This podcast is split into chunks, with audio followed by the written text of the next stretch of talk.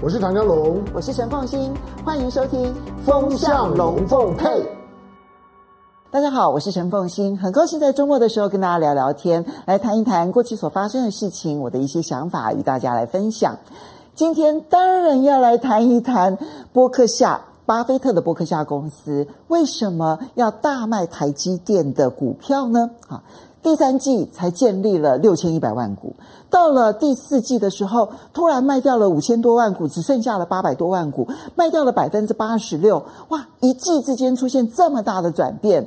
巴菲特怎么了？因为美国其实每一季啊，他们其实这些法人啊，都必须要公布他们的持股的明细，所以呢，这个叫做十三 F 文件，对于全世界投资来说，常常是一个很重要的参考指标。不是只有巴菲特的波克夏公司要公布这些资料，包括了像是这个索罗斯啦，或者是这个瑞达有的桥水基金啦，他们等等这些啊公司，其实都必须要公布他们的投资的一些标的。那我们可以从这些标的里头。去观察他们的投资哲学。好，那巴菲特为什么特别受重视？因为他是全世界到目前为止唯一一个只是单纯借由投资股票而成为世界首富之一的人。其他人其实大部分都投资的是产业啦，比如说像是比尔盖茨啦，或者是之前曾经是亚洲首富的这印度的这个大牛啊等等的，他们都是借由我投资一个产业、经营一个产业而成为全世界的首富啊。比如说 IKEA，他的创办人也曾经当过首富啊，或者墨西哥的电信大亨也曾经当过世界首富啊。那只有巴菲特是只投资股票。他没有经营任何企业，他没有自己真的经营任何企业。他投资的企业，他会参与很多的一些意见，但他没有真的自己来经营企业，可是还能够成为世界首富，所以他确实有他的光环。那巴菲特呢？他投资也跟传统我们所认知的在股票市场的一些投资大亨，他的呃态度是有很大的不同的。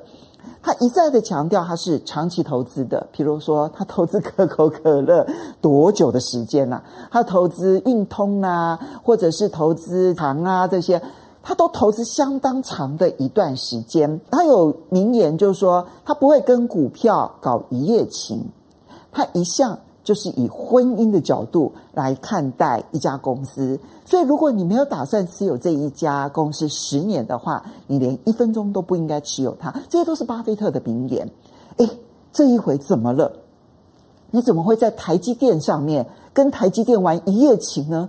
那种你知道台湾民众那种被始乱终弃的情绪是非常强烈的哈。文件揭露。巴菲特底下的伯克夏公司，他买了台积电，而且是大买台积电啊！这件事情的时候，我其实曾经提过，就是巴菲特的投资哲学当中，他投资一家公司，他有几个基本原则哈，比如说，他一定要跟公司的负责人好好的。谈一谈，或者他必须要了解这个负责人，他到底是不是一个负责的经营者？所以我大胆猜测，他应该见过台积电现在的这一些经营者，不管是魏哲家啦，或者是其他的这一些呃领导人哈，这些经营的董事长，他要确定他们的呃经营哲学，他们的负责任的态度，是他觉得。适合的领导团队，他才会投资。我觉得这件事情应该没有任何的变动。但是他还有一个很重要的一个基本原则，他就是要投资股东权益报酬率高的公司。那台积电的财报在台湾来讲啊，其实是模范生，不只是财报的透明度是模范生，它的财报的。表现包括毛利率很高，然后它的营业利润率非常的高，以及它的定价能力很强。好，这件事情也是他嗯，这个巴菲特呢非常重视的，因为呢定价能力，就是说当我的成本提高了之后，我就可以转嫁出去的这个定价能力，是他很重要的护城河。好，这个是我相信他也研究过这件事情。那我们现在就回过头来讲，如果当初台积电符合你的标准。你为什么这个时候第四季就卖掉它？但我必须要讲啊，其实以巴菲特来说，第一，他有没有曾经出现过这种一季买进，下一季就卖出，或者一季买进，隔两季就卖出这样的情况？答案是有。他在英特尔也好，在 IBM 身上都曾经发生过类似的案例。啊，第二，巴菲特会不会犯错？答案是会，他会犯错。比如说像英特尔，他买进之后又卖出，他卖出了英特尔的股票之后，英特尔后来到它的最高点涨了三倍的股价，所以他错失了英特尔三倍的股价。你算不算犯错呢？也可以说他犯错，而且甚至不是只有说你从这个股价的好坏，然后去看待他有没有犯错。巴菲特每一年的股东大会，他都会直接在写给股东的信当中承认他们今年犯了什么错。所以他不但是有在股票的选择上面犯错，而且他是会检讨自己错误的人。所以巴菲特不是神。不要用股神的角度来看待他，他会不会犯错？他会犯错，而且他会承认自己犯错，他会检讨说我们今年犯了什么错，然后这个错我们的错误是什么原因，然后我们因此得到了什么样的教训？好，这些事情都是他会做的事情。所以，巴菲特会犯错，巴菲特偶尔也会搞一夜情。可能这里面有他的这个错误的原因，使得他搞了一夜情，所以他觉得进入了一个错误的婚姻，然后赶快就脱离啊。所以台积电对他来讲是不是错误的婚姻？我们现在不是要去帮他解释，我其实是很希望他在股东大会的时候呢，他能够解释一下他投资台积电的原因以及离开的原因。好，那我们现在。试着揣摩从他的基本原则里头，然后试着揣摩他可能的原因是什么。当然，其中一个原因，嗯，外资分析师陆行之啊，他提到了说，可能是他底下的经理人所做的决定。你说这种可能性有没有？有，因为他其实已经在慢慢交棒，他没有完全的交棒，他还是管很多重要的大事。但是呢，原则上面呢，是由经理人来做这一些分析，而不是由他自己来做很多的小的一些决策。这件事情是毫无疑问的，好，所以有可能是经理人做了决定，决定完了之后呢，巴菲特看了之后呢，觉得嗯不妥当，所以到了第四季的时候呢，就大量的卖出。有没有可能？有可能。可是即便是这种可能性，都必须要回头再去问说。就算是经理人做的决定，理论上来讲，他都必须要符合巴菲特的几个基本原则。比如说，有没有跟这个公司的领导人、领导阶层会过面？你对于公司领导阶层到底熟悉还是不熟悉？你做过研究或是没有做过研究？第二，他的营业的状态到底有没有护城河？啊，就是我刚刚讲的，有没有定价能力？那理论上来讲，他们应该已经做过这方面的研究。然后第三个是你研究它的这个营业行为，它的这个获利模式了吗？这个获利模式是否独一无二？而最后，它的股东权益报酬率是否符合他们的标准？你一定要符合这些条件，绝对不是说就算不是巴菲特做的决定，他底下的经理人一定也受过同样的训练，也必须要做同样的事情。所以我们要问的是，他们到底看到了什么？而这件事情。使得他们改变了他们的决定。那么有些人猜测会不会是地缘政治？我认为不是。我们现在回头去看第三季跟第四季，有哪一些环节变动了？那么第一个环节是地缘政治变紧张了吗？答案是 no。你看到去年第三季跟第四季来相比的话，地缘政治没有变得更紧张。相反的，去年第四季如果大家印象还很深刻的话，出现了在巴厘岛的洗拜会，习近平跟拜登终于在巴厘岛面对面的会面，而不是只是透过视讯的见面。而这一次的会谈结果来看，至少到去年的十二月为止，那时候没有气球事件，那个时候双方的关系看起来是在和缓当中的。所以地缘政治其实当时是改善了，而并不是恶化了。我们也可以从很多的外资投资的动态里头，可以很清楚的看到外资的投资。在两岸都是增加了，而并没有减少。好，所以你说地缘政治恶化所导致它的这个投资改变吗？我认为不是。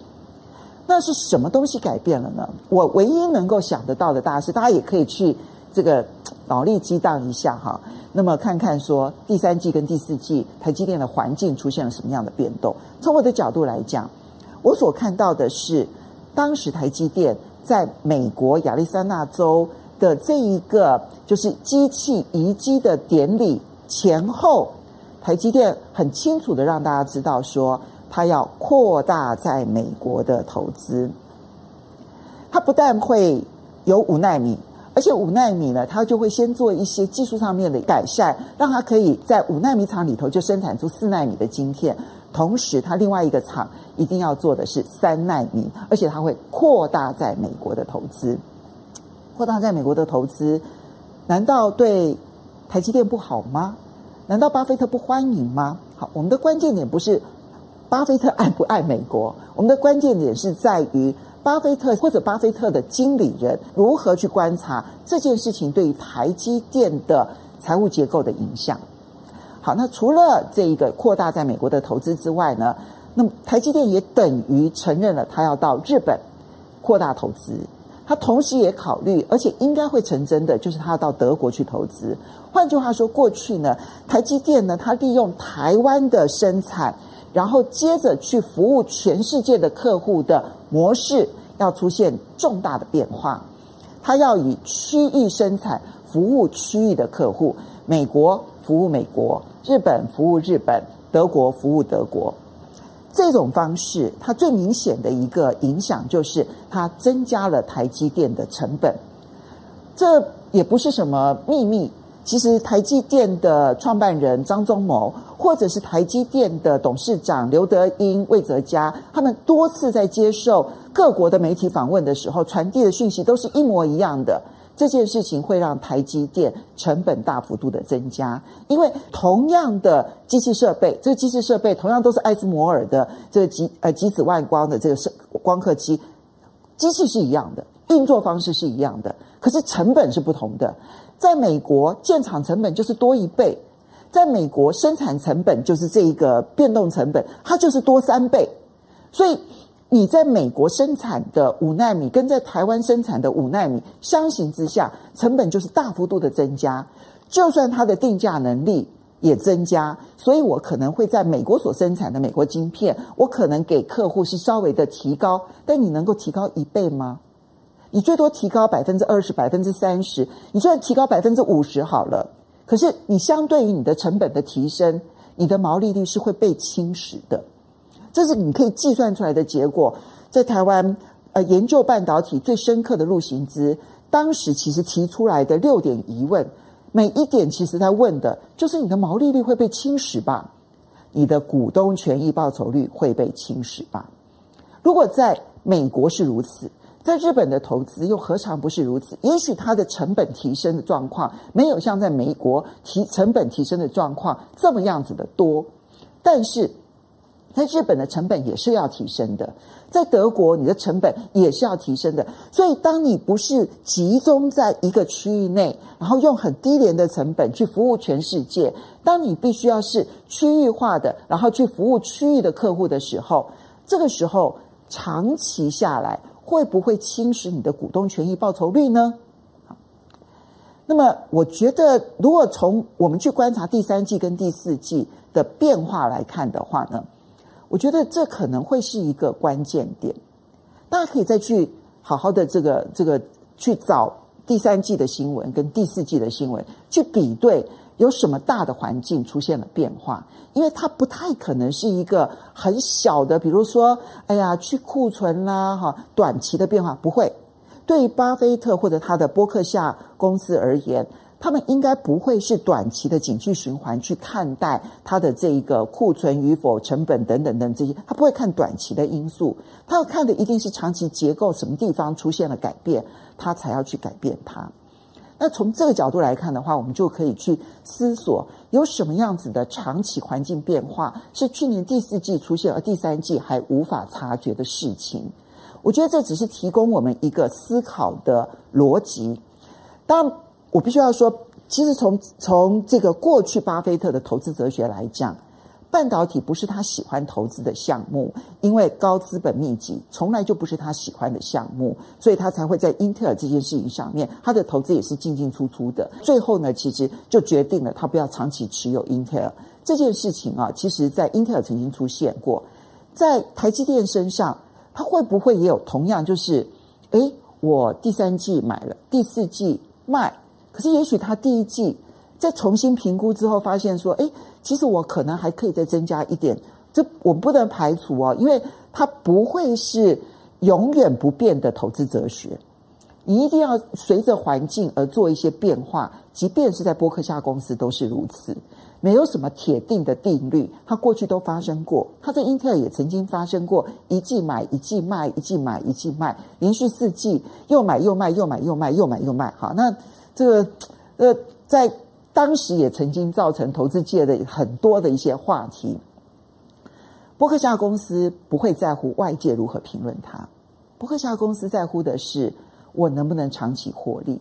而我们在看待伯克夏公司的投资哲哲学的时候，那么我们当然心里头觉得台积电很神圣，它是我们的神山，护国神山，对不对？你怎么可以来玩弄我们？但我觉得，钱是现实的，我们要用很实际的方式去思考这件事情所带给我们的启发，是整个大环境当中哪些有利因素出现。哪些不利因素出现？巴菲特也会犯错，他也许卖错了，我也不能说他绝对不会卖错。可是，如果说他的改变是我刚刚所说的那个长期的股东权益报酬率可能会受伤的话，嗯，即便台积电还是一个全世界竞争力超强的公司。我至今没有改变对于台积电竞争力超强这件事情的看法。我不看衰台积电，但是它的获利能力跟过去相比，恐怕受到了一些皮毛伤，这是在所难免的。这才是我们要关注那个又买又卖过程当中我们要学到的教训。